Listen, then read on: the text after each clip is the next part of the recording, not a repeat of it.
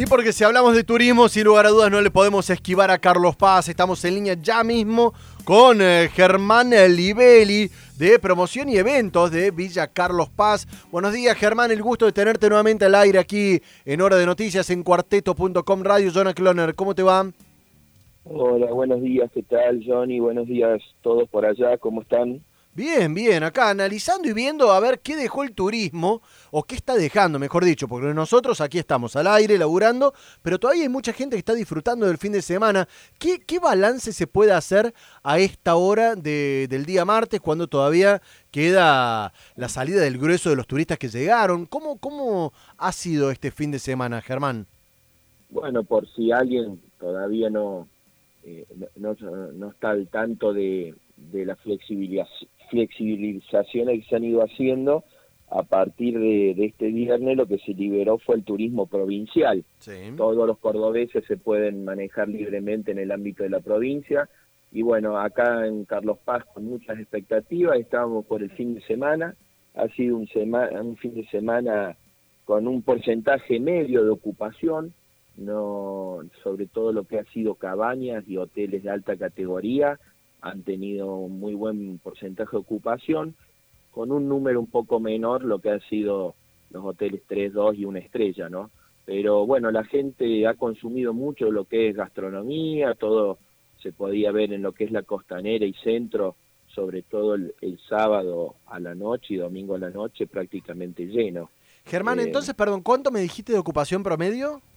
Y la ocupación promedio ha estado alrededor del 45%, eh, sobre todo es, ese número en lo que es cabaña y hoteles y un poquito menos en lo que es los hoteles 2 y una estrella, ¿no? Que es los que menos servicios tiene y un poco pareciera ser que es lo que la gente menos busca, ¿no? Ahora tenemos... Que sea más grande, distanciamiento. Sí. Digo, ah, están... Eh, eh, me imagino que están muy conformes, no estamos hablando, esperando un 100% de ocupación de una, pero me imagino que deben estar eh, con un conformismo interesante o, me equivoco yo en esta lectura.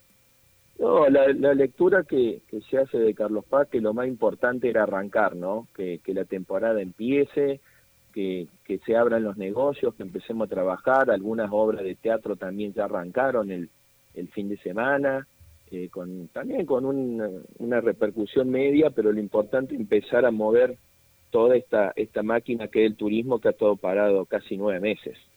Germán, te aprovecho que te tengo en línea, porque más allá de esta actividad, el fin de semana estuvo marcado por una decisión que agitó las aguas realmente de, de, las productoras de espectáculo, de música principalmente, de rock, de cuarteto en general, porque la provincia dio a conocer el viernes por la tarde una decisión de que no se iban a permitir hasta el 31 de marzo. Ayer, en horas de la tarde, dio marcha atrás con esta decisión.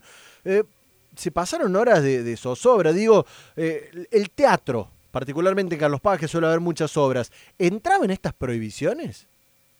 No, no, lo que entraba era todo lo que era eh, discoteca y eh, em, espectáculos al aire libre eh, que congreguen más de, 100 personas, entiendo que era lo, que se prohibía, sobre todo los eventos multitudinarios.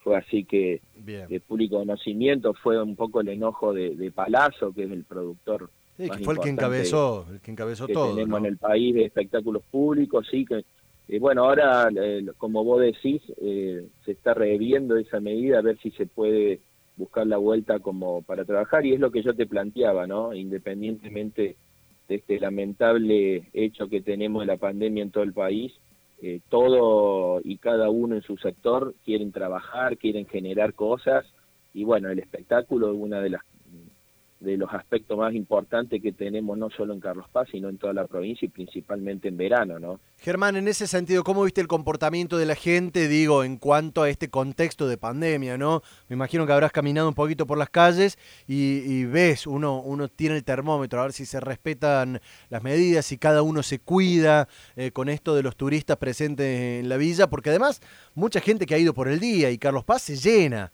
en ese sentido. ¿Lo has podido analizar un poco? Sí, hemos estado recorriendo lo que es sobre todo balnearios y costanera, que creemos que es el, el punto neurálgico para este verano.